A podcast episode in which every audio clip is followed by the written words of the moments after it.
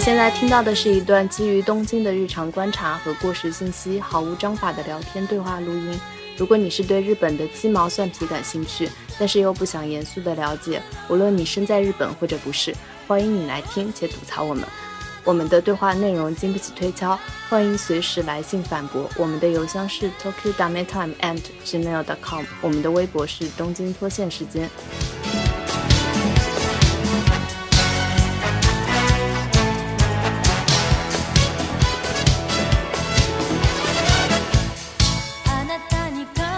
今天对话的主要人物有唐一、罗二、周三。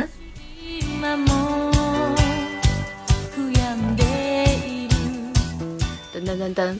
本周的暗中观察是什么呢？是什么呢？是什么呢？好像有一个话题很延上，那个美术馆女子。嗯，就是日本人总是喜欢延上话题。对不起，我就感觉 最近是延上了一个读卖新闻跟一个叫美术馆联合协会的一个一个拍照的企划，其实是就是有这么一个企划叫美术馆女子，希望年轻的女孩也来到美术馆去看展览。本来是一个好的目的，但是因为她表现的方式不太对，然后被大家认为是矮化女性。个人觉得，我个人觉得她的目的本来是因为这次疫情，好多人不去美术馆了，她希望招来更多的小女孩来看展，就她本身是有一个商业的目的。但是她怎么说呢？我觉得她表达的不太对，她写的是美术馆女子，就相当于把整个女性都涵盖在了这部分女子里边。叫什么？她写了一段文字来。相当于描写这类的女性，这类女性就是什么，来美术馆看一下艺术，然后觉得艺术好棒哦，然后大家看到这一段文字就觉得不是很舒服。嗯，就是他那个文字是以 idol 的那个字数写的，然后那个爱豆就说我其实看不懂，就是我也不懂，但是站在那儿的时候我就觉得好棒哦。然后我们之前在上一期，比如说就有聊到草间弥生的一个软性阳具的作品。那个爱豆跟他就是站在一起，笑嘻嘻的拍了照。就是嗯，那些展品可能有各自的展出方式，但是在他们拍出来的一系列的照片里面，所有的东西都变成了展现美丽的一个背景。然后爱豆还说，呃，现在在这个社会当中，大家都觉得拍照这件事情，把这个照片放到网上很热衷。现在我来到美术馆，觉得这个地方很好。就是能把这种好传递给更多的这种年轻女性，那就太好了。这个话出来之后就炸了，就是，就是肯定就是说，把女性描绘成一种无知的形象。嗯嗯，我本来看到这个新闻就觉得哇，这个主场我要第一时间到达战斗现场，然后开始骂。但是我 看完他的看完他的图片，就觉得这个拍的还不如国内的一些网红拍照拍的好看。就他选，我觉得他可能他选的那个偶像的这个形象不太好，而且拍的不太好。有可能他拍好了，说不定就还可以。就是照片的呈现感觉不一定是偶像真的是这么想的。对对对，就是他其实是想，他其实是希望女生更多的来美术馆的，但他把喜欢想来美术馆的那些人描绘成一种只为了拍照来美术馆的女生。当然，确实有一部分人是这样的。嗯。但他直接把这部分人打成了“美术馆女子”五个字，嗯嗯，就觉得 强行的地图炮了。就本来不是所有的女生都是这样的女生，但是他用一小部分人来代表了这一大部分人。然后，当然这被代表的一大部分人就觉得，凭什么你要这么说？来美术馆的女生都是要来拍照的，所以就，当然我觉得他本意并不是这样的了，只是说，在整个过程中出现了一些。嗯，就比如说你刚才说的，摄影上没有拍的特别的美丽，符合主题。他他在摄影上没有说特别讲究角度啊，或者说把这个偶像跟这个艺术怎么互动一下这种。嗯，我觉得他比如说找一个知性的女性形象，再认真的看一幅符合这个人形象的艺术，我觉得他可能表现出来是一个完全不一样的东西。嗯，他可能拍一个背影啊，很安静的在看。而且我我觉得这个这个事情可能刚好就是在这个时间点，它会引起这么这么大的讨论。是现在所有的美术馆跟画廊都无一幸免的，慢慢的沦为了网红拍照的一个背景板。现在很多的艺术，它都是，呃，因为这个社交网络上的照片被推红了，它现在就有了这个这样一个矛盾点。所以我觉得可能以后的这种艺术作品，它的参与性会越来越高。它并不是你站在那里蹲在草间弥生他做的软性阳具雕塑前拍照，它可能你有可以跟他互动的地方。以后再拍这种照，可能就会观感好一些。因为我们之前也说过嘛，就是比如说六本木那个森美术馆，它也会有这样的策略，就是说吸引更多的人来懂艺术嘛。但是说这些人刚来这个美术馆，肯定不是说立刻就能懂，所以它是需要一定的时间。当然，我觉得这个 approach 本身是好的，只是说你不能用这一小部分人来代表所有的 来美术馆的人，而且你不能说他是女生是这样。我觉得来美术馆的男生也很多是为了拍照的，就是。也是哦。对。议论当中就有一个教授就出来说，美术馆这种地方怎么能只是拍照呢？总是想到去那里拍照，真是太不正确了。嗯，我觉得这个观点反而会让我觉得，嗯，就是更加不舒服。你艺术，呃，你觉得艺术是很高雅的，OK，但你没有必要贬低别人对他的一个观感吧？艺术品它它被定义为一个背景也好，它被定义为一个高雅的东西也好。那它只是一个到场的这种人类，他选择那种方式，其实没有必要说大家都要一样的把那个艺术品捧到天上去。就你可以，嗯，说这次的这个企划它有很多不妥的地方，但也不用一竿子打死所有的老是去 艺术馆拍照的人。嗯，艺术馆拍照，我们之前也讲过，日本真的是管的非常的变态的严，但是欧洲的话，真的就是很平常的事情，你去看展。就随手就拿出照片来拍，倒觉得真的没有什么。对，就是拍照这件事本身没有什么，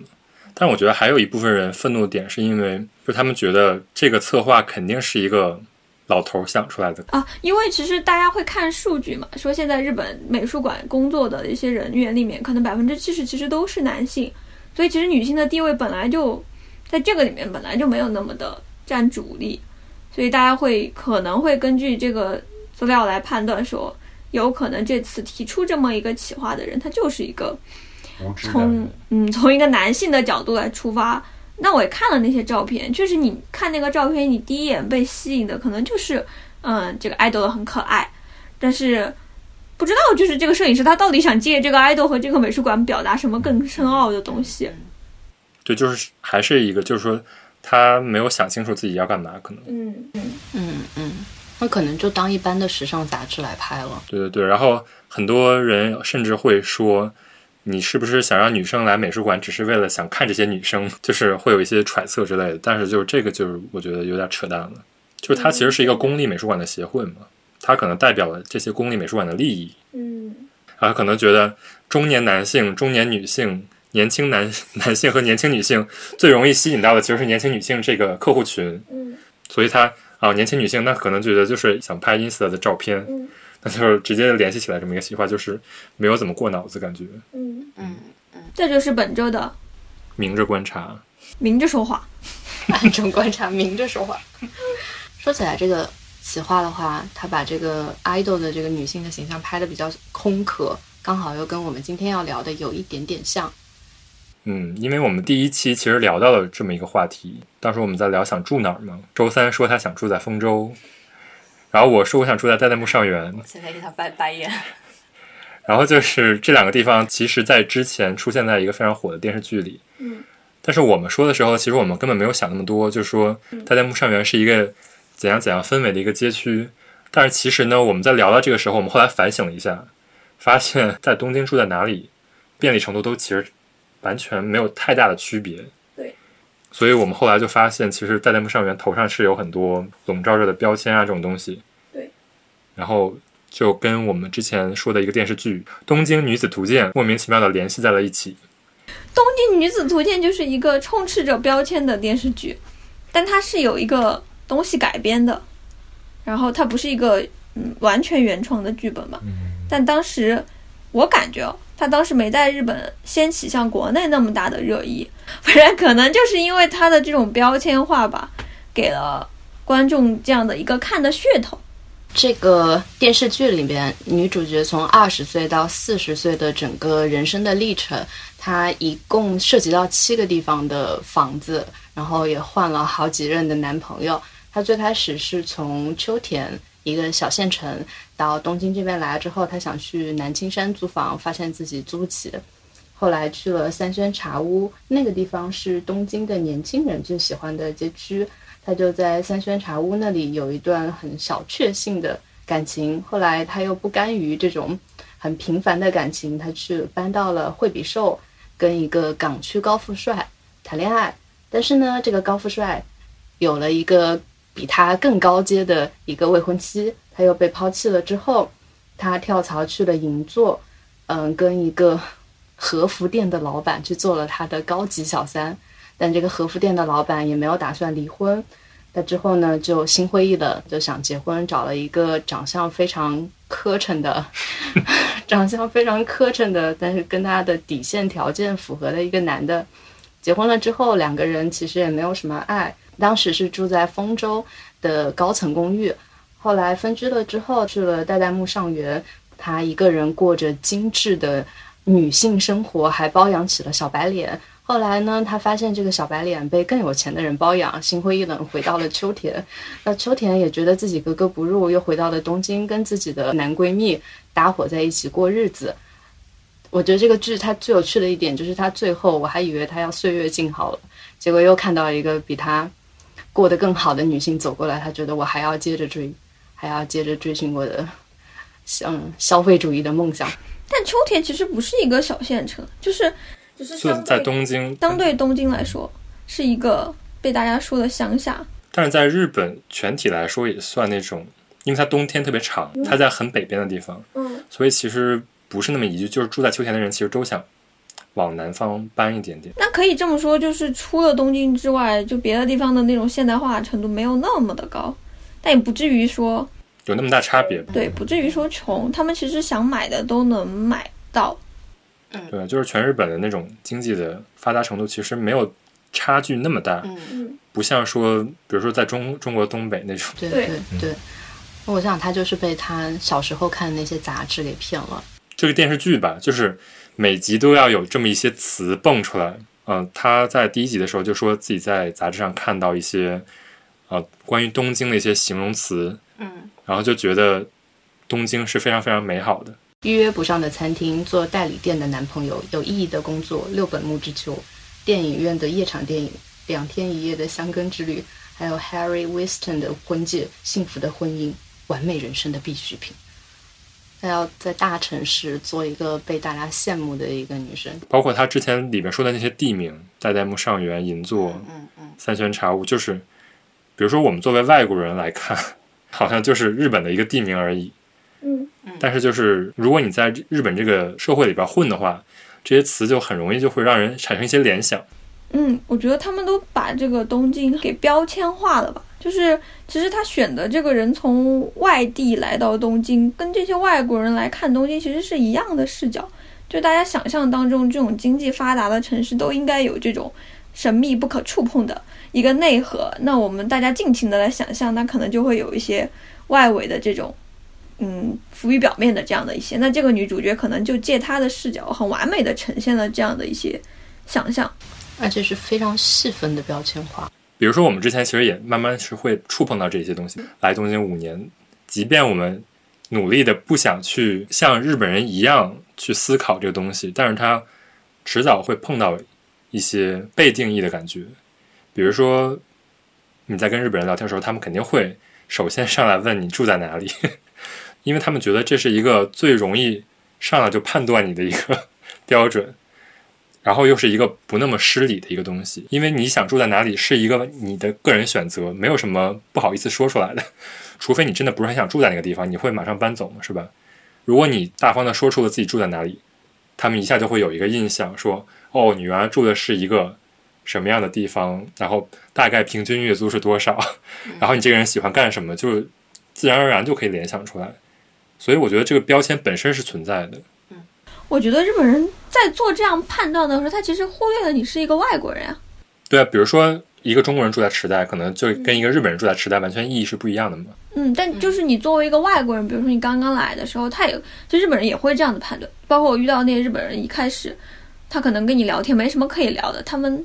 聊来聊去就只喜欢问这些外在的东西。但其实他们可能忘了，一个外国人会选择住在哪个地方，跟这个日本人在这个日本社会当中浸淫过的人，在在选择这个地方可能是不一样的。但他已经不自觉的把他那种对日本文化的判断带到你身上，而且这个社会里面，我觉得百分之八十的日本人都是这种状况。其实他们社会很封闭，就包括比如说有些欧美人，嗯，因为在欧美的那个年轻人的中间，还是觉得不要在房租上花这么多钱嘛，所以他们可能就住在稍微远一点的地方。他们如果说出这种地方，然后日本人就会露出一点“哈，你为什么要住在这种地方”的感觉。对于整个外国人来说，可能对于这一套社会的标准吧，就没有那么太在意。所以我觉得当时我看这个电视剧的时候。我第一次看，我就觉得挺外围视角的。我就觉得这电视剧里描述的都是一些好像跟我无关的东西吧。我看完了之后，我还是觉得他这电视剧讲的还是挺有意思的。我看的时候还挺不舒服的，就是，嗯，怎么说呢？就会觉得说过标签化，但可能这是他的一个意图。但这种过标签化会让我觉得，他好像就是刻意的去刻画了在东京这个城市当中。生活的某一种人的形象，甚至在我身边，至少肯定也是有这样的人的，但他并没有做到一个很全面的视角的呈现，就是太扁平化了吗？你觉得？嗯，不仅仅是扁平化吧，就是它会让我觉得啊，东京在这个城市里有这样的一群人存在，那他可能我看了这个电视剧，我对这个城市的印象。就是这个感觉的，但其实这是一个非常多元的城市。所以我经常会 diss 这个地方，但是你不得不承认，除了这种女性之外，这个社会当中还有很多别的类型的人存在，他都没有弄。然后这个剧现在成了爆款之后，人们看了之后，外围的人看了之后就觉得啊，东京就是这样的一个纸醉金迷的地方，所以看了就会觉得不舒服。那别的人算什么呢？就会这种，嗯。其实它已经是一个三年前的剧了，四年前的剧了，嗯，真的。但是它最近其实又被改编了，改编成一个《东京男子图鉴》。什么东西？好，好像没那么好看，据说。对，然后就是还有前两年不是也有改编成？哦，这个好想吐槽啊！《北京女子图鉴》还有那个《上海女子图鉴》。所以《东京男子图鉴》讲的是什么？它是哔哩哔哩投资的。我啊，你先讲剧情，然后呢？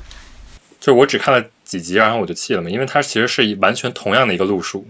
也是乡下城市上京吗？对，还是一个挺乡下，但是没有秋田那么乡下，在千叶的一个地方。感觉我的同学们都被黑掉了。对对对，千叶。但是我能看出来，它其实是照着《东京女子图鉴》这个模板来做的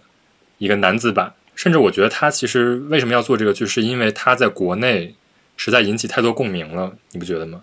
就是一一口气改编了三个东西，北京、上海还不够，还又回到东京，又拍了一个男子图鉴。嗯嗯，对，我看那个我看《北京女子图鉴》的时候就很好奇，去豆瓣刷了一下影评，有一些影评打很高分的，就是哇，我看一二集我就开始哭，这简直说的就是我自己那在北京跟上海人外地人打拼的那种心酸。但因为我没有这种共感，所以我脑子里。还挺多问号的，因为我对它的剧情不是很能认同。《东京女子图鉴》我看的时候觉得，本来以为它是一个杜拉拉升职记，但后来发现他全部都在谈恋爱，没有他那个工作的那一个部分，我没有看到一个非常让我觉得励志的那种、那种、那种很很激动的剧情。后来呢，我看了《北京女子图鉴》，我觉得。那还不如不刻画《北京女子图鉴》里面，真的就刻画了一些她工作的部分，但就觉得，嗯，这个双商她能一路升到现在的最后的位置，我真的不是很能幸福。而且，《北京女子图鉴》里面最让我头疼的一点就是，她所有升职都是这些男的带给她的感觉。他从剧情一开始就是陪大老板喝酒，大老板就给了他一个新一点的工作，然后他又换了一任男朋友，又给了一他一个新一点的工作。他的这个升职都是建立在这些男的身上的。但《东京女子图鉴》差不多是当他工作到了另外一个阶段，他会换一个适配他工作的男朋友。我觉得他这两点的逻辑是不太一样的。这么说起来，《东京女子图鉴》还是可以。所以，《北京女子图鉴》《上海女子图鉴》是什么样的故事啊？北京女子图鉴》，你知道吗？她拍的是一个成都的女生，一定要去，一定要去北京，我就疯了。在前两天，哎，我跟你说嘛，就是为了考大学去了北京。嗯，她考完大学要去那里工作。考完大学，他从大学毕业了，去北京工作。然后第一集就是从他在北京开始打拼。对。那结局是什么呢？结局就是打拼的挺好的。不是他在北京买房了吗？我没有看到最后一集。上海是什么？上海差不多，他买房没有？我也不知道。我看 一定要 一定要讨论买不买房？没有没有，就上上海也是，就是先从乡下出去。嗯，对对对，但是在北京、上海，就是如果你最后买房，那你就是成功的。太好笑了，这个我看到我看到那个让我真的把它关停的一点是在北京女子图鉴，他问了那个他问了那个他一个女性的很女强人的老板问你怎么会这么有钱？女强人老板笑着笑跟他说：“我离过两次婚，然后就有钱了。”嗯，其实都说的对呀，对不起，他说的对，但是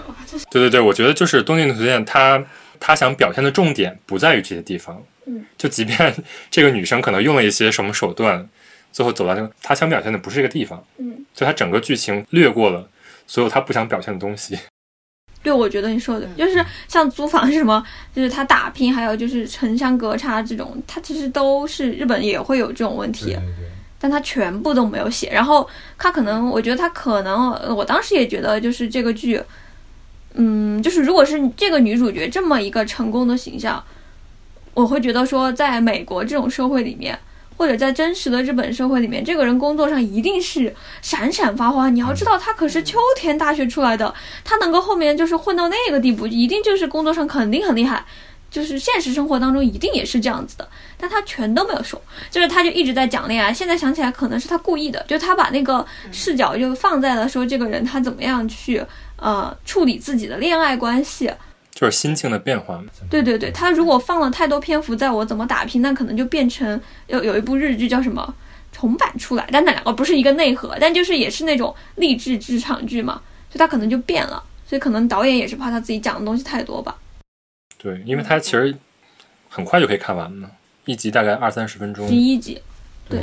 两倍速看。但其实还挺，他们那个是阿玛总出的嘛？我觉得阿玛总怎么老是致力打造这些东西？还有那个什么单身汉，笑死！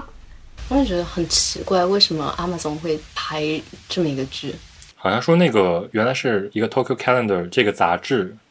的一个网络连载小说，然后它是完全也是按照章节，就第一集是秋田，第二集是三轩茶屋这种排下来的。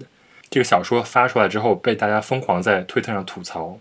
因为其实日本人也看不惯嘛，这就是一个完全消费主义的剧，拜金主义的剧嘛，就日本日语里面就是叫拜金主义，然后他们就觉得不可能有这么一个偏激的形象存在，所以这个剧其实它拍出来之后，把里面的东西折中了之后，它其实这个剧是一定程度上可以接受的，就是没有那么偏激，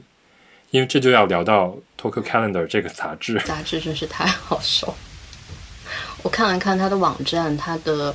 嗯，从从那个照片风格来说，都很像那个夜店头牌的那种风格，黑色的背景，然后打着一个暖色的光，然后长得非常的精致的那种女性。然后她她的选题有一点点呃，或者是非常的知音。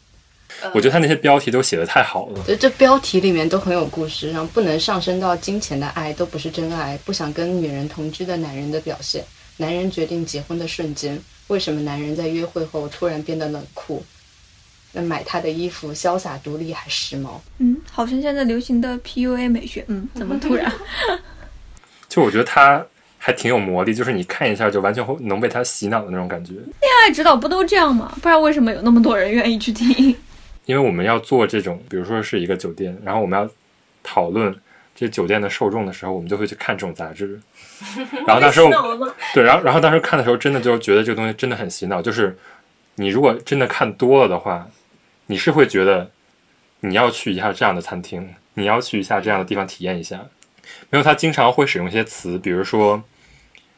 多少多少岁，年收多少多少万的人，比如说外资银行的男人，这些人应该穿什么样的衣服，应该去什么样的地方。然后跟这种男人相对应的女性应该是一个什么样的形象？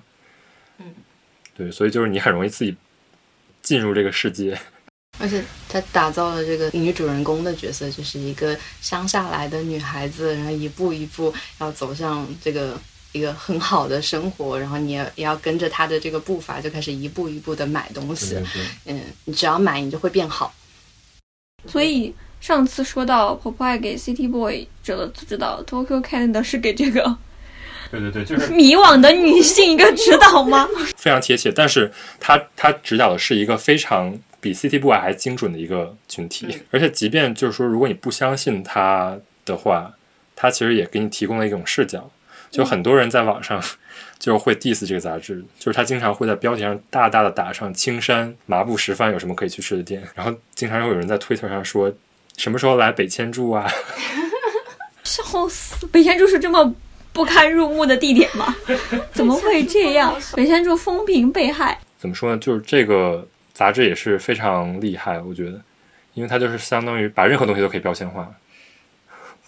这是厉害的。网上甚至有一种把一句话怎么改写成 Tokyo Calendar 风的一种改写方法，他就拿出很多例子嘛。嗯。他就比如说 Tokyo Calendar 描写一个这个寿司店虽然好吃，但是离站很远，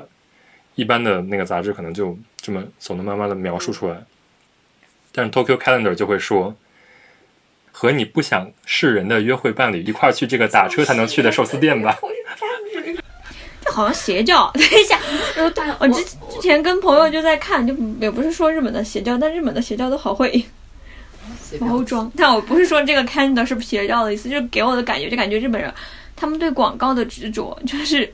连在这种就是打着强烈标签的杂志上，你都能够看到，他们真的好善于宣传。好善于包装。这个杂志其实还挺厉害的，因为查了一下，它其实不光是一个杂志，它有自己的那个 dating app 里。对。然后那个 dating app 里是要审查你的年收、审查你的形象的，就相当于一个俱乐部一样，就是进到这里的人可能还会再继续在这个杂志上花钱之类的。好像他还跟餐厅有约会，呃，就是预约的系统。对对对，就是说，呃，我在这个杂志上宣传这个餐厅，然后把这个餐厅塑造成一个多么高的一个地位。本来没那么好，可能也会被吹成很好，所以大家会继续的一拥而进。就有点像我们的公众号，呃，这个公众号告诉你衣食住行应该怎么去，然后把它打造的非常的光鲜亮丽的。对，它其实就是一个 business model 的感觉。你不觉得它更像是这个 dating app 里的那个叫什么？企业文化制，对不起，我应该用这个词语。企业品牌文化制。这个 dating app 里作为核心，它只是宣传它这个 dating app 里的。对，但这个杂志其实从零一年就有了，那个时候其实还没有这个 dating app 里。哦，对不起，好的，误解他了。不管怎么说，就是销售一个东西，给他建立一套完整的企业品牌文化价值观。对对对，它就是能给你营造一个世界出来。如果你进入这个世界的话，你就是要必须去这些这些餐厅打卡，完成你在东京的这么一个什么上流社会的一个指南嘛。嗯，但是它其实里边描写出来一部分人的生活，就是所谓的港区人的生活。港区真的被黑的好惨，它里面就是把港区描写成上流社会，是女主角她的。天花板之上的东西，她怎么都上不去。嗯，她里面是她第二个男朋友是港区的，所以她只想找港区的人结婚。她到那个最后倒数第几个男朋友也是港区的，她本来觉得我可以跟他结婚，然后那个男的就明说，我们港区人只跟港区人结婚，我不会考虑跟你结婚，但你可以做我的情人。那跟北京、上海其实也没有差太多吧？感觉这种。那就是没有说西城区只跟西城区结婚吗？就是这种通婚的这种啊？真的吗？嗯，他们是港区只跟港区人结婚，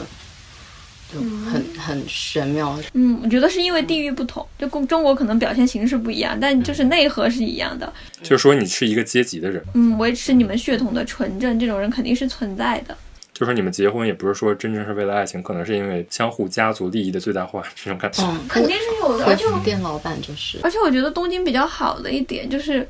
这种东西你还可以大家明着拿来调侃拿地区。那北京可能上海你都看不到这种人，就真的你是看不到这类人跟你的界限存在，但他可能就在你在你们中间有一条隐形的界限把你们划开，就这个感觉。但东京的上流社会，他跟我的界限也挺远的。啊，我们也只能从电视剧里就是揣测一下这个阶层。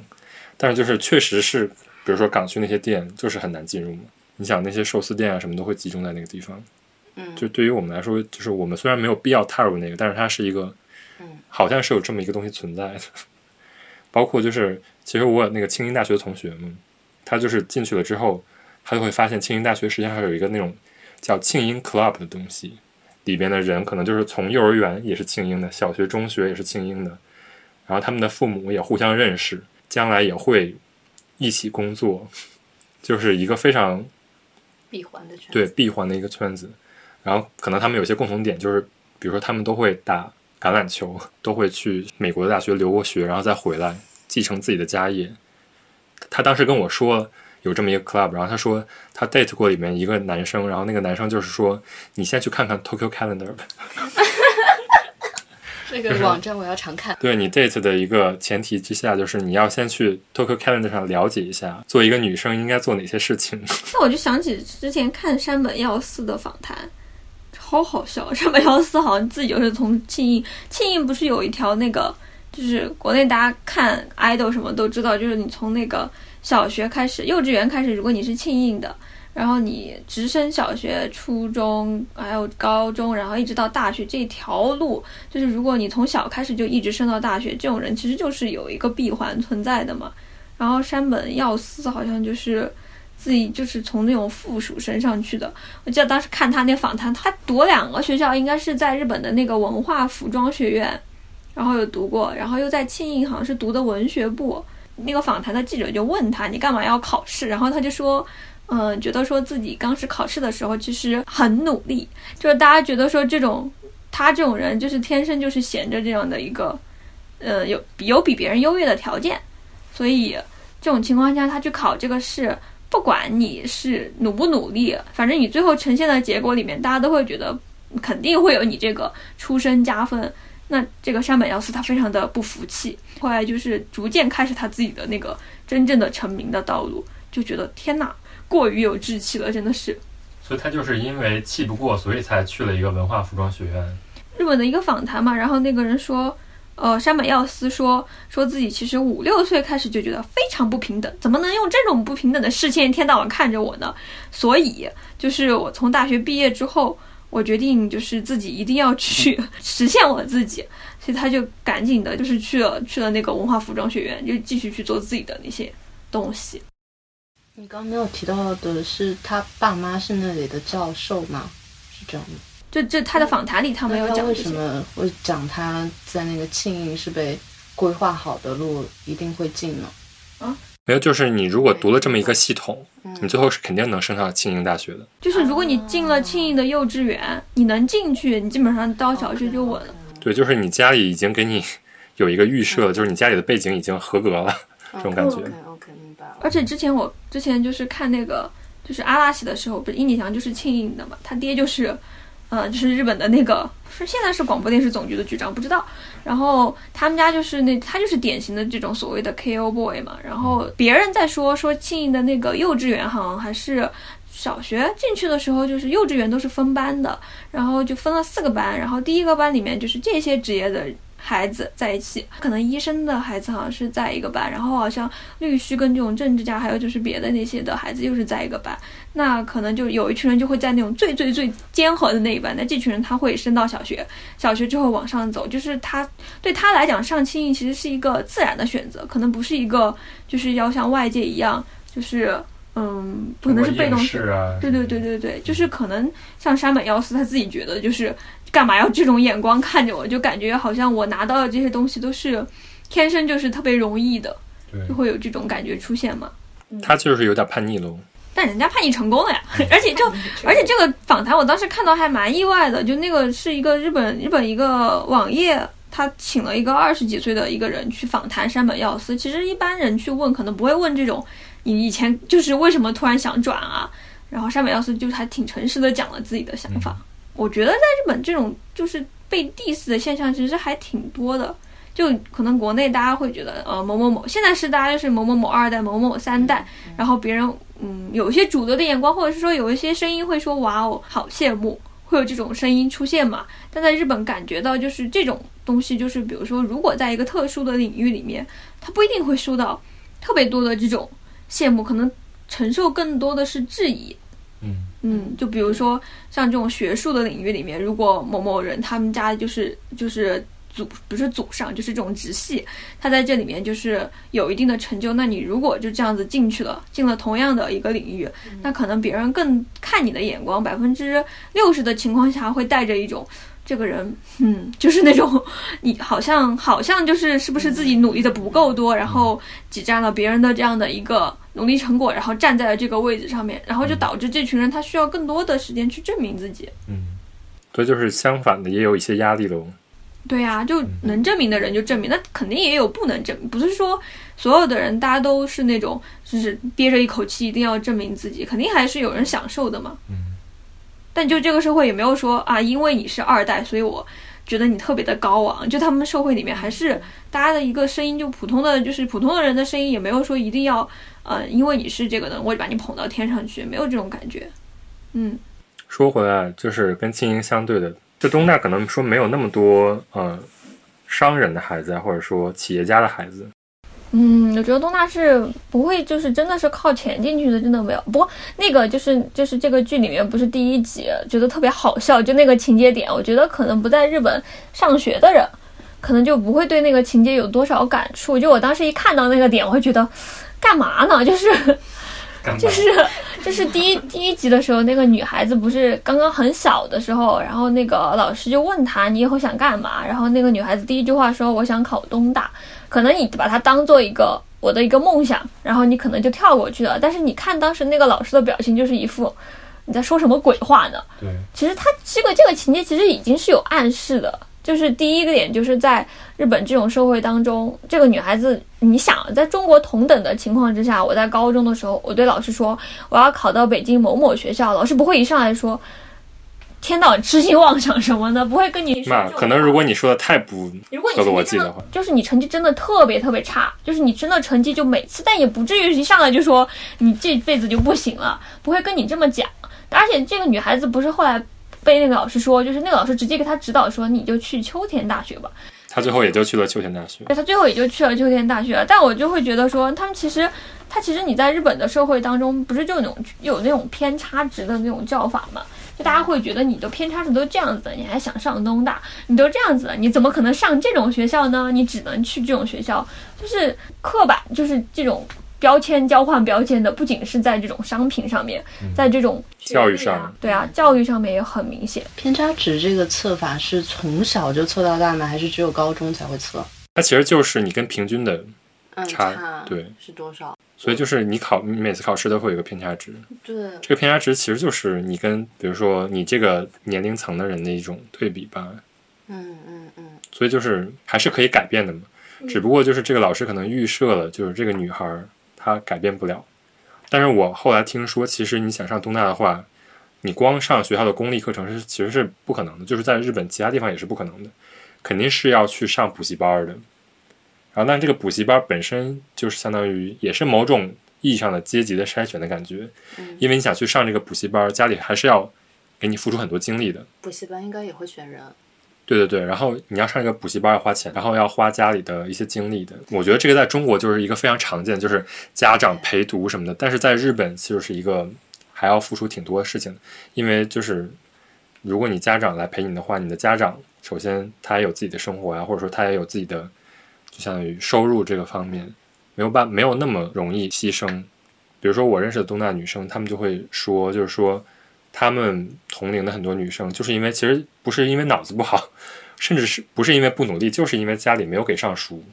而没有好的一个成绩。因为学校的公立课程只能说保证你成为一个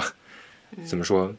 合格生。对对对，就是不会说像中国一样，所有人都朝着最高的地方去努力。而是说，公立大学本来就提供一个基础的教育，相当于这个熟的这个机制，本来也是一个另外程度上的一个，相当于阶级的细分的过程吧。嗯，我感觉。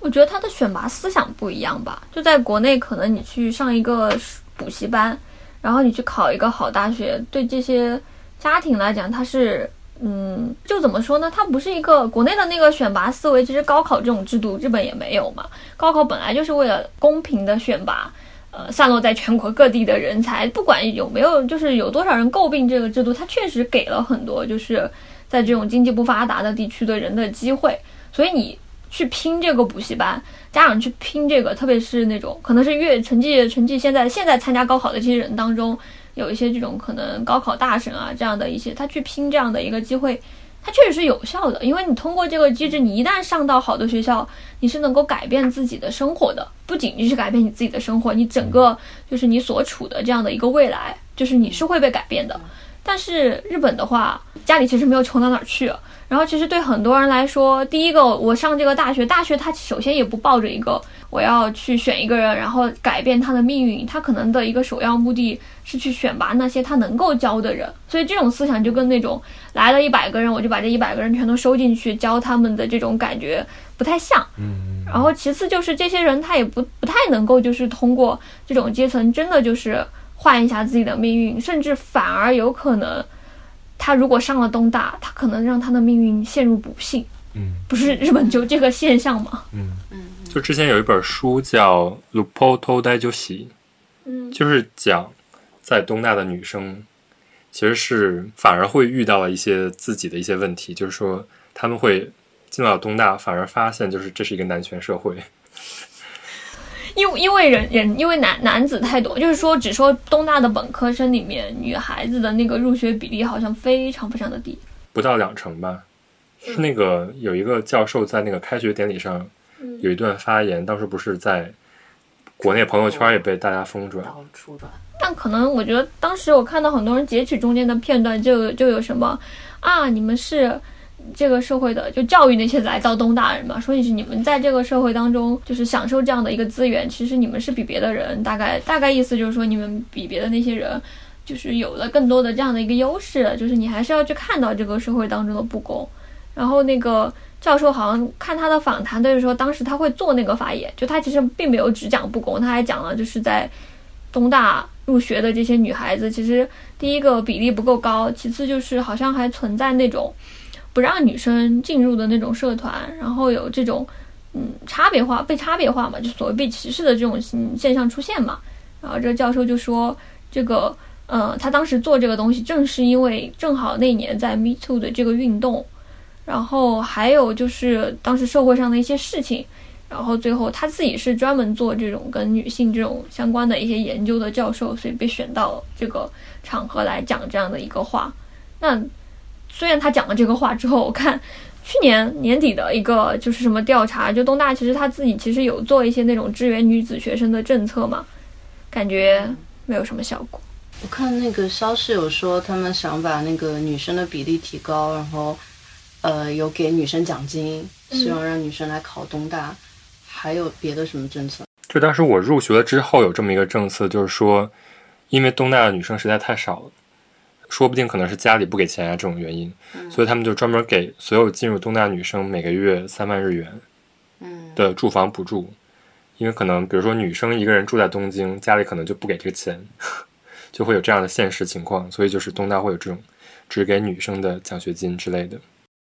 就是我之前有看过，好像就是你是那年吧，就因为东大出这个政策的时候，他还他还在那个哪个地方修了。当时是说要修一栋这样的宿舍楼，因为在日本不是租房子，东京租房子其实对大学生来说其实不算便宜，而且日本大学生很多家里是不给钱的，就是你得靠打工去赚，所以他们其实过得很省。嗯，不是说他们家穷，就是大家有这个文化，所以他们去做这件事情的时候，就学校建了一个宿舍，好像只要月供三万日元，而且那个地理位置好像还挺好的，就在东大本科生最多的那个校区那边，然后就说给这些学生租这个房子。就最大限度的减免这种负担嘛，那我当时就看到有一篇文章，这篇论文还是说什么，就他其实有是去看，就是这种日本的女性，就为什么有一些人他不愿意，或者是说他不去这个学校，就是不是因为学校的入学考试太难了，所以导致女生都考不上。然后其实有一些调查就发现，其实有一些女性她是觉得说，如果自己就是拼了全力去考这样的一个学校，像你刚才说的熟的原因也有。然后就是我获得的那个回报没有那么高，就我可能只是想要去找一个这种幸福的家庭结婚。那如果我的目标放在这里的话，如果我进了这样的一个所谓的一流学府，这种知识的武装不能为我带来幸福的家庭，反而会让我从这个婚恋市场上面失去我的价值。所以大家宁愿就是读一个地方大学，就从小就在地方长大，在地方工作，然后就在当地就是结婚生子。其实这种选择对他们来说，就他们会觉得更加稳妥，就更加安心。包括东大之前有一个社团，就是叫什么，就是那种男女的交流的社团。嗯，然后实际上就是东大的男生跟外校的女女生。对，然后东大的女生想申请，就是会受到严，就重重选拔这种感觉。我当时就是看了这个这篇类似的文章的时候，就发现原来在那个东大生，尤其是东大女生身上的那个刻板印象的标签，原来这么的深重。你可能读了东大，就意味着你很女强人，我要离你远一点，然后你也不是很顾及家庭的那种。但我就当时就有想到，我们国内像北大、清华这样的学校，没有这样的标签。总的来说，没有说日本这么强的男权社会，但这个这个东西本来是说。是战后的社会影响的，因为当时战后，呃，日本的高度工业化嘛，嗯，所以他对男性选拔其实是要求非常严厉的。嗯，昭和的时候是昭和时，对高度成长期那时候，嗯嗯，所以这个时候，你想成为一个更高阶层的人，反而是需要家里有女人在你家里支持你。这个时候，这个男的才才能从众多的竞争之中获得优势。嗯，就有点像那种动物世界的感觉。但是现在就是反而就是，即便你家里有家庭主妇支持的话，这个男性如果也没有也没有什么影响的话，其实这个时候就现在慢慢开始就是男女平等，男女共同工作，在日本开始变多了起来。但是这个时候，即便女生去也去找工作，东大其实依然算不上一个给这个女性加分的地方。就是我在东大接触的女生啊，她们很多是从那个女性高女子高中上来的，女子高中其实。你的周围都是女生的话，其实大家自然而然的会有一些，就比如说你做饭做的好不好，或者说，你怎么打扮才可爱，就这些女生，即便她们中间有一些很，她们中间有一些很聪明的人升上了东大，嗯，她们来到东大还是会讨论这些东西。啊，这样的。对，然后包括我当时有几个同学就是跟东大男生讨论，就是说，其实我来东大可能就是想找一个东大的男生结婚，他们没有这么直接的说，但是，嗯。感觉出来，他们最后也是达到了这个目的。我就想到我那个大学的时候，我室友他们是就是上海的女子高中，反而就是听起来跟你的形容不一样。他们因为刚好都是女生，所以大家会相互扶持、相互鼓励，那个坚强的特质会很重。所以我感觉，嗯，就在这个学校毕业的我的几个女生朋友，大家都非常的不能说拼搏吧，就很坚强。但我觉得就是反推回来，就是这个一定程度上不是女生自己选择的路嘛？就是说，她觉得变成一个可爱的、受欢迎的女生，她活得更幸福。在日本社会上就有一种共识，就是说，你说出了“东大”这两个字，对方一定要说“死过”。就是如果你说出“东大”这两个字，对方是没有反应的，就是觉得是一种很失礼的表现嘛。所以你为了避免让对方。怕失礼而称赞你的时候，其实你这样会避免说自己是哪个哪个学校毕业的，就觉得这反而是一个日本社会比较有趣的现象。嗯，但是像我有很多朋友就外国人嘛，然后大家来东大就是又可爱又聪明啊。我觉得这样的人会跟一般的人结婚，那才是不对的吧？因为真的你就大家的那种叫什么价值观还有反脑的反应速度都不一样的时候，你让他们跟就是，你就知道这种人真的只是社会当中的百分之一的时候，你怎么能要求百分之一跟百分之九十九 在一起呢？嗯，我觉得百分之一对百分之一很正常啊，所以就是百分之一要跟百分之一结婚，那百分之一也得忍受找不到那百分之一的代价。那你这个发言就非常的，请删掉这一段。其实也是自然选择，这就是自然选择，就是说，比如说我东大里的这一百分之，嗯，就是也不说百分之几，就东大里有有希望找一个好老公的女生。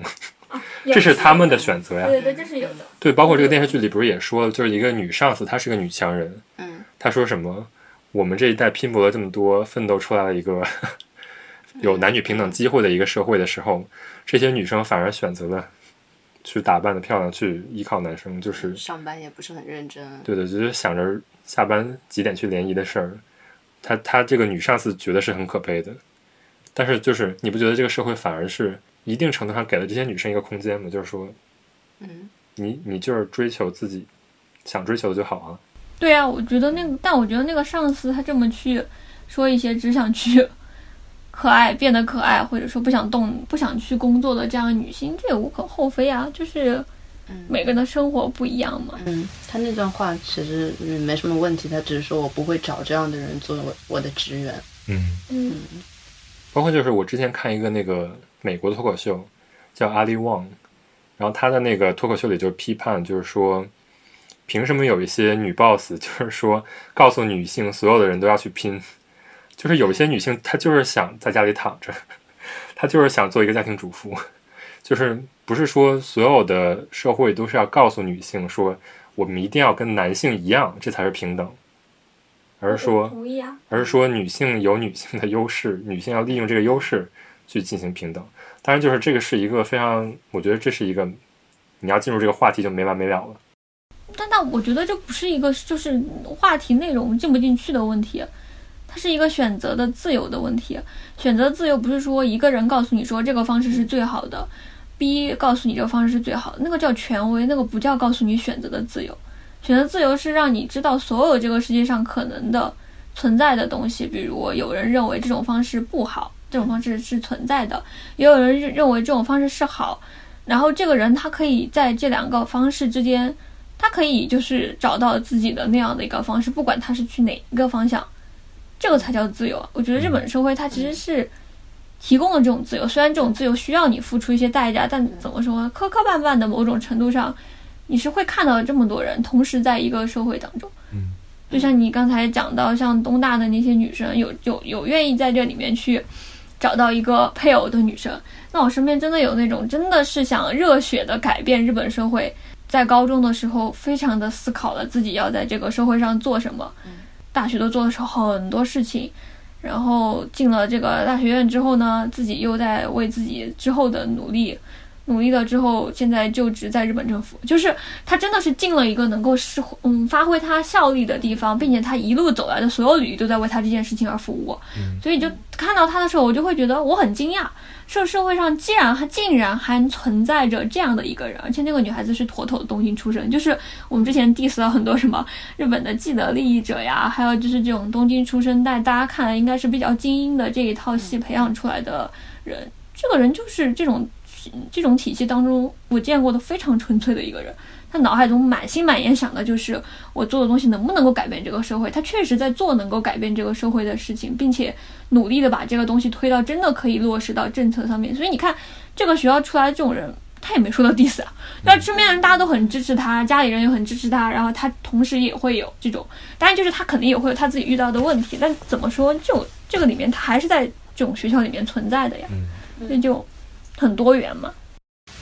嗯，我是觉得就是在当然在这个东京这里，嗯，在日本这里，你有很多可以选的，你可以选择我就是开开心心的，就是不要那么努力就上班就回家，我也可以选择我非常想要追求的东西，我去追求它。嗯，这里面当然没有办法去价值任何一个，嗯，可是我在看，就回到了这个《东京女子图鉴》，嗯，他给我的，就我刚刚说他给我的这种有一点点悲伤的感觉，就是。呃，在剧里面的拍摄中，我没有看出来他是到底想要因为自我去追寻什么特别的东西啊，只是看到一些标签的呃一些词语或者一些图像，然后他去不停的去追这个，让我觉得这一点让我觉得挺难受的。那你觉得他是被销售了的那种？我个人感觉他是被销售到的。就说他想买的东西是一些没有灵魂的东西吗？嗯，我觉得他想买的东西不是他自己，就是出于主观的想买的，就是社会要求他的，这是自然的吧？嗯，就你在这个社会资本主义这种社会体系当中，很多人都说烂了的什么消费主义，呃，什么鲍德里亚消费符号论，就是商品就是一个符号，大家都把这些符号贴在身上，就这种啊。但这个。嗯，我觉得你在这个社会当中生活，其实我在日本待久也会有这种，但你购物是能够过获得快乐的，不是吗？是的，因为我觉得我也是经常被销售到的那一种。对，我也很开心。就你真的时候，人真的需要一些开心的办法。我倒甚至，其实我之前在跟我朋友聊嘛，就是我有段时间我在追星，然后我为什么开始追星呢？很多人其实讲，我不会跟很多人讲，但是其实我当时追星的一个重要原因是，我觉得东京街上的衣服，我喜欢的品牌越来越少了，所以我。总得找一个就是让自己快乐的办法。对不起，然后我就选择了，我是去看看偶像。就是我觉得，就是追偶像的那个消费，可能对有一些人来说，它是嗯另外一种意义的。但对我来讲，真的就是有些时候追星，跟我走到商场里去看到一件喜欢的牌子，那个情感成本对我来讲其实有点像，就是就是我只是选择另外一种方式而已。那如果今天东京又有可爱的衣服回来了，我又投入到可爱的衣服怀抱，就这种感觉嘛，就是。你还是会喜欢这种过程，虽然你会受到很多道德的质疑，但我觉得这种质疑可能还有一点是来自于在国内的时候，其实大家会本能有一个认识，就是花钱不要大手大脚。但也没有说花的大手大脚，但你会对就是可能跟你的自己这个社会成长的背景啊，然后还有就是你生活的环境啊，然后这些东西到了换了一个环境之后，它就会变成一种符号性质的，你就会开始责问自己这样子。是不对，然后同时你看到这个剧的时候，其实会有一点代入，就是会觉得他面对这种情境是不是，嗯，是不是也不太对呢？对，就是说，还是说他没有说 judge 这个情况，但是他说他会让看的人产生不舒服，就是产生焦虑。我觉得就是他他的一个目的吧。就是说你看到他，你会觉得他买奢侈品是不是真的是有点空虚？但这时候反观自己，比如说，比如说唐一经常爱买杯子，那买杯子是不是另外一种程度上的消费？对，就是我是不是被销售到了，我才买这些东西？而且其实我要跟他比的话，我没有他那种蓬勃的生命力。嗯，就他很很很很有生命力，会一一点一点向前。我可能买完了，我就在家瘫着了。对，我看到他就是他每次换一套装束的时候，他其实。是变得比以前更自信了，我觉得，一定程度上也是消费带给他的，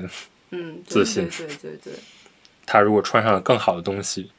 他如果变得是一个更好的人，那这时候这个衣服的意义还是有的嘛，是吧？哦，不过我觉得我刚想起来有个特别形式化的，就是那个，就是他中间有一集，他不是去那个相亲所嘛。然后他跟那些人站在一起，那个相亲顾问就跟他说：“您穿的可是太贵了，请您穿的平价一点。”就是他们毫不顾及，就是其实你相个亲也好，就是你去我我就觉得他们很故意，就你谈个恋爱也好，你其实第一上来不应该问对方喜不喜欢你嘛，就不问这种，一上来就是您穿的太贵了，人家是不会喜欢这种，就等于说你我今天比如说我穿一个就是街头买的五块钱一件的运动服，我就能走入圈子，这不就是搞笑嘛？就是我明天穿。穿了一件五五万五万块的这样的一件衣服走进这个地方，没有人理我。但我后天又换了一件五块钱的运动服，我又能走进去了。这也太好笑了，就是就觉得他们特别的故意。但这其实在日本社会当中其实也蛮常见的，特别是这种婚活的那个合婚的这个。文化，他们的文化就是他们相亲，可能几个男的、几个女的坐在一排，然后就交换了自己的个人信息以后，然后就交换位置，一个一个一个一个过来，他都不太会问你喜不喜欢我，只是会问年收，然后身高、学历，大概这样的。想起了，嗯，上海的，嗯，想想进角，人民公园，这就是这变成一个数学问题了嘛排列组合。对呀，对。对所以你那个女主角也是按照她的标准找到了一个一七五以上的年收呃九百万的有房子的男的，对，就是凑合。嗯，但你没发现这个里面他也没体现什么什么打架，就是家暴啊，这也没有这种很严重的这些社会问题出现。就出轨了呀？啊，出轨这还不是啊？出轨啊，出轨算是吧。但他出轨处理的简直是举举重若轻，就跟那个呃和服店的老板要离开他的时候是一样的，他就说祝你幸福，然后他就走了。学到了呀，学到了，真的 真的学，真的学到。但是那个男主角他说了一句话，说就是他那个眼眼睛马上就亮了，就说哎呀，你变成了一个好女人了呀，然后说谢谢，还把自己的鞋子摆好。就走了，我觉得好日本人的讽刺。对，那个细节真的拍的还挺好讽刺。那个女主角也是，她全剧里面没有内心独白，她在签那个结婚通知书的那个时候突然绷不住了，在那里哭了一下，觉得这个细节拍的也蛮好的，好像看到了。我听到这就还是好想说，这个真的就是他还是觉得，就是结婚是一个离婚是一个不正确的事儿，是吗？嗯，我会觉得他还是采用了比较单一的视角在讲这个事情，不仅就是刚刚说的讽刺，就他最后有有一个情节，就是这个女的看到了她在刚刚从乡下来的时候交的那个很质朴的男朋友，然后他其实是觉得，嗯，就是观众也会觉得，嗯，近看这女的到现在就是没有家庭。她也没有获得一个俗世意义上的幸福，但是她当初分分过手的这个男人，他已经找了一个老婆，然后已经有了有了小孩吗？有了，我觉得这个场景的对比，我不知道导导演想做什么，但是我觉得就是，嗯，这个剧没有在一定的意义上给我一个哇，这个剧真的很棒的感觉，可能也是因为其实。我会觉得，就是你真的就是他给出来的，就是一个女性到这个地方，她离过婚，然后看到一个家庭美满的人，她似乎形成了对比，这点就会让我觉得，为什么就一定是不幸福的呢？可能大家都会觉得把这些东西，什么消费主义，包括这个剧里面，把这些东西贴在身上，然后人生走马灯一样去经历一些在外人看来很非主流的事件，最后他没有走向一个主流的幸福，大家会觉得由由心而生一种真悲哀，会有有些时候会有这种感觉，但其实我觉得有些时候这种看的这样的一个观点，它也是一种偏颇。因为其实我之前有一段时间，或者说有一有几年，就是我也会看这种东西，我也会这么觉得。但直到后来，就是身边有这样的一，就是有这种类型的友人存在，就是在外界的任何人看来，就是他没有办法获得主流的幸福。可能跟这个女主角不一样，这个女主角可能是自己没有找到自己快乐的那个点，但是可能我结识的人，他就会觉得说，我自己的快乐其实就是在这些不断的变动当中获得一个快乐。在外界人看来，这个人很不幸福的时候，要用这种主流的幸福去，嗯，对立一个人的时候，其实人家不一定真的是不享受这一点的，就是。所以我看到他最后给了那样的一个对比，我就会觉得，嗯，其实他要是做高一点，比如说这个女的就那天扬眉吐气的走向下一个她的未来，那也没什么不好呀，这才是一个新都市女性嘛。就她其实就是真的提了一个新视点，就你们想的那些主流，真的就是坏了。是是。拍的那个女主角不是你说的那种哼，就是非非她不是那种人，嗯所以说，所以说我看这个剧的话，我个人的理解是会把它理解成一个比较空壳的，不知道自己自己要什么的。看到这个人，别人比他过得好，他也想过这种生活的，所以我看到他的时候，我的确把它解读的。就我不知道他到底快不快乐，但我的这个视角看起来是稍微有一点点悲哀的。但如果他给我展现了这个他中间就是毫不在乎的，就是一路追求这个物质，我当然会看的非常的开心。正因为这个导演没有这么去把这个女性这样子做，他也没有这个意图，所以就是他最后呈现出来的就是你看到这点，就是我看到跟你看到其实差不多，但我内心觉得他其实他有别的选择，他没有做。所以其实也是让我看了这个之后，一方面觉得嗯这些标签化让我很不舒服，另一方面觉得他其实还有更多可以做的尝试，不是说一定要把这个事情拍成一个完全讽刺化的事件，他没有这么做。你知道吗？就是我看了这个导演的访谈，嗯他在访谈里说的是，就是其实这个小说本来是没有说一定要改编成电视剧的，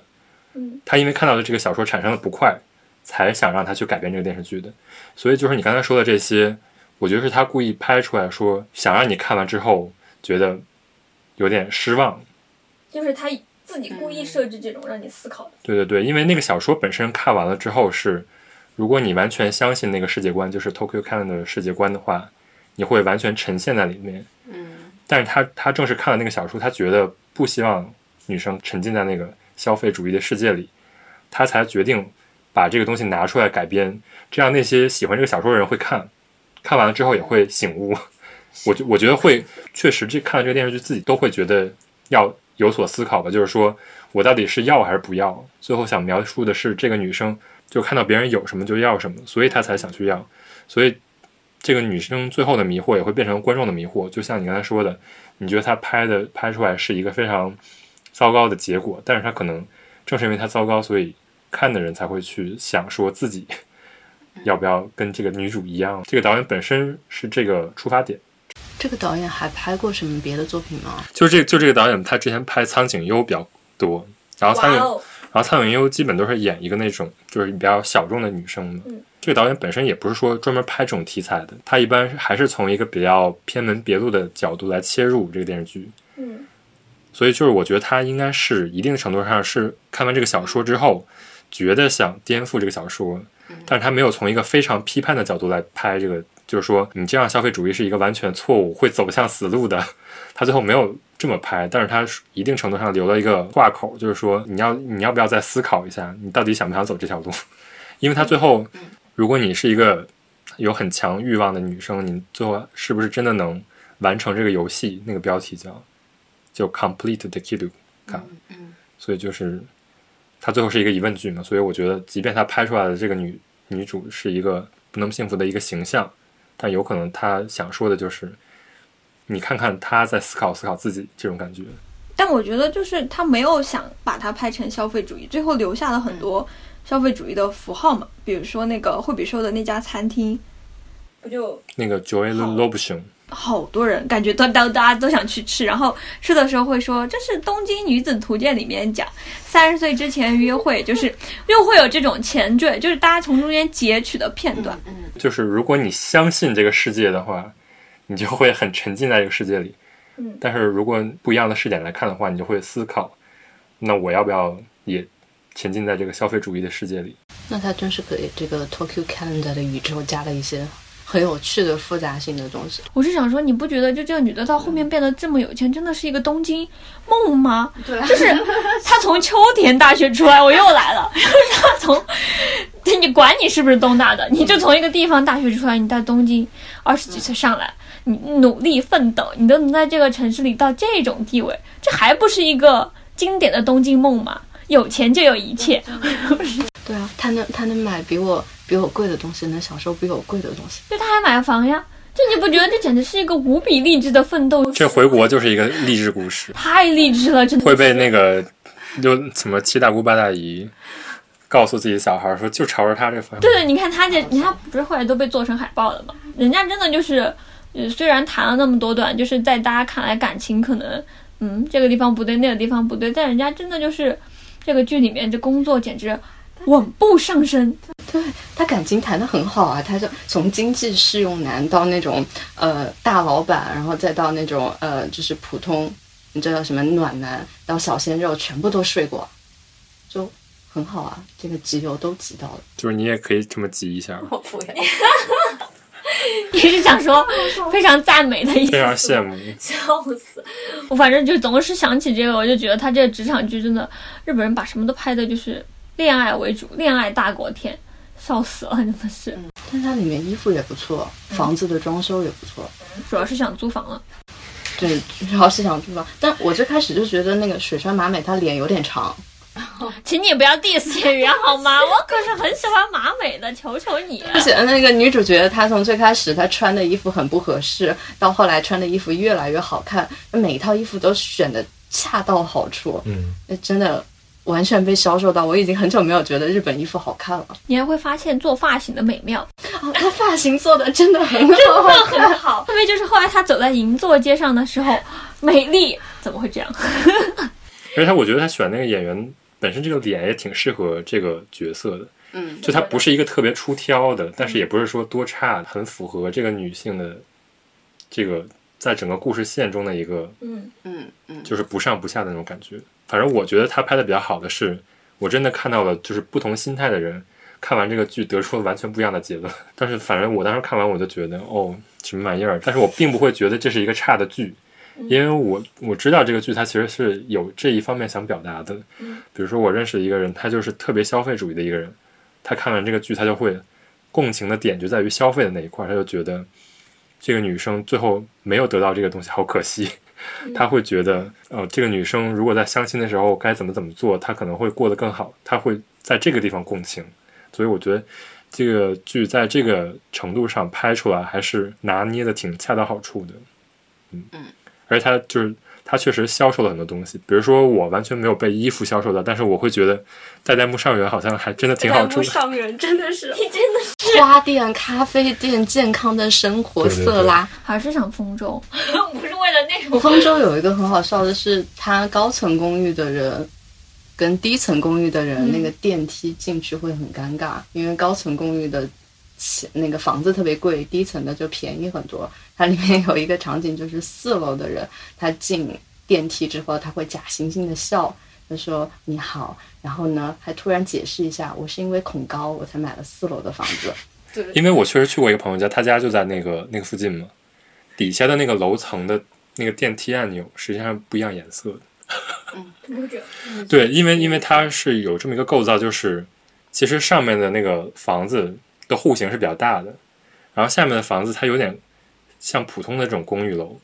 为什么呢？因为下面的房子其实看到的景色跟上面是完全不一样的。上面的房子像一个塔一样的凸出来，就可以看到海景；下面的房子就是它可以造的很密，然后很结实，这样的话可以塞下更多的住户。所以当时就是。好像是那个，不光是那个按电梯的颜色不一样，好像你刷的卡也是刷的不一样的边儿。就底下好像就是给单身人士住的那种公寓，上面就是给一个完整家庭的一个大的房子。嗯，学到了一些东京豆知识。那我真的我看那个电视剧，我还在想一个问题，但可能跟电视剧无关，就是钱、地位、身份、认同、标签，都是你通过一些在这个世界上的奋斗就可以得来的东西。只有爱或者喜爱是你再怎么斗不一定拿得到的，所以其实对一个人来讲，他如果只是靠爱活着的话，他是不是就拥有了全世界呢？突然命题这样一转，对，你会觉得说，如果这些东西全都消失的时候，嗯，就是一个人如果拥有很多的爱，但他什么都没有，嗯，他会觉得，就是他会他会做一个人，会在这个世界上就是。会过得比这样的一个拥有了这么多身份标签的人更快乐吗？你这个也太极端，就是我觉得人还是需要一定程度的物质，啊，是有一定的物质，不是说他完全没有，但只是说就是他有这种不费吹灰之力，或者是说他很容易得到这种感情上的满足的时候，其实这些外在的这些是能够奋斗得到的东西来说，其实我会觉得。在这种程度上，我会觉得那种人是人人生赢家。可能就是这些靠蛮力去，不能说叫蛮力吧，就是你可以通过一些技巧这些东西得到东西，你会觉得很，就是怎么说呢？总觉得低人一等，不是说那种很不尊重的感觉，但就会觉得那种真的天生有这样的一个能力的人，至今为止是我羡慕的一种人。嗯嗯，懂。是我写的豆瓣评论是。就是最终能填补你的那种空虚，给你带来满足感的是爱呀！感叹号，感叹号。那因为我其实叹感叹这个，是因为我之前身边就有遇到过这种人，就是你跟他交流的时候，你不能用身份学或学历地位，更没有一切，就是不用用这些东西去描述他。但我觉得他是我遇到那么多个人里面，人的一辈子也遇不了多少人，他是我遇到过最完整的一个人，他有最完整稳定的情绪和最完美的表达能力。我觉得这种人真的，他不管在哪儿。他都会让我觉得是一个跟别人不一样的，是会让我羡慕的一个人。但你知道吗？我觉得这种气质，嗯，是要靠家庭和钱堆出来的，天生的。我跟你说，嗯嗯，就是你的教育背景决定了你这个人是有这么多，嗯，叫什么得心应手的条件的。嗯嗯，我在看那个和服店的老板的时候，他就把它当一个金丝雀在养，就像一个光源式计划。我看到那一段的时候，突然想到了《贤者之爱》，他也是把那个小小男生，就像一步一步养养大，然后把他把他养的特别的有品位，然后谈吐非常好，然后他有这些物质的东西，给了他这个眼界，给了他这个底气。对，就觉得如果没有的话。很多时候生活就是一地鸡毛。突然想起一个没什么关的话，就是有一个香港作家叫易舒，他以前写过一个著名的小说叫《喜宝》，然后里面那个女主角，那不久不就是那个扯太远，就那女主角有一句话叫，呃，他的独白说：“我想要有很多很多的爱，如果没有爱，有钱也是好的；如果没有钱的话，至少还有健康。”你看他的排序。嗯。但其实他那个故事就嗯嗯就不说了，就总之我就突然想起来这句话。嗯嗯看《奇葩说》里面有一期辩题是辩什么是完美人生，然后我看那我看完那个辩题，黄执中站了起来，他说：“黄完美人生对他来说其实就是选择权，然后你就算你这一次选错了，你都有那个一个底气，你可以从头再来的这种选择权。那可能就是最开始你要有健康，然后你要有金钱，然后你要有知识。”你就不会选错。嗯，有知识就就是你有这么一个知识储备的感觉对对，嗯，它里面没有提爱，但你今天这个话让我对 他之前的话重新想一下。质疑但但爱本来就是一个虚的东西，就是有大爱和小爱啊。他他是没有。那你对社会有大爱的，话，你没有小爱也没有关系，嗯，这真的吗？就是 就是只要你个人感觉充实就可以了。但我我想说，就像我们今天在讨论阶层什么的，好歹这个社会是安稳的。这社会不安稳的时候，你什么都你真的有小爱也没用。对你这些阶层真的是在这种，就是之前我我有一个群里面朋友就还在讲，就说呃在说什么网友们大家在议论说。嗯，现在就是分什么阶层，社会学热给给这些人分什么阶层，划什么群体，那是因为现在没有打仗。就是如果真的战争年代起来了，哪有就是这些东西啊，什么都没有了，没有人能够就是在这个时代的这种背景下去逃走，就这种感觉。对，包括我们现在看到这些艺术嘛，你就是再往前倒个几十年，大家都是在画战争景象。对，因为你在那样一个环境下，你就是会想主动的去创作一些嗯纪实的东西。其实，嗯当你生活非常非常安定了，你就会想去探索人类的可能性这种 奇怪的话题。纤细的东西对对对才可以。嗯我想到我我当时给给我外公做自传的时候，他就是也就是那个战争年代，然后父亲死了，然后到后来饥荒的年代，他走在路上，呃，回家要去看他最老母亲最后一眼，他给他做了一件棉袄，那个棉袄都没有打完，他就赶紧回去了。路上要见到母亲最后一眼，但是他嫂嫂就问他你。你的那个姐夫来路上找你了，你有见到他吗？结果他回去一看，姐夫死在了路上，就非常非常惨。那个时候，我外公讲，就是大家就会打起来，人吃人，嗯嗯，就非常现在不可以想象的场景。突然沉默。突然突然跑题，这一段剪掉吧。但我是觉得，就日本，就我经常在日本的有些时候，就会觉得说日本的这种平和消费，还有被大家羡慕的景象，你可以看看他们几十年前的他们在干嘛，我们在干嘛，就是在就是中国特别动荡的年代，可能日本在闷声发大财呢，所以就没办法呀，就他们走的一些阶段，其实虽然就比大家走到前面那一段，但是我觉得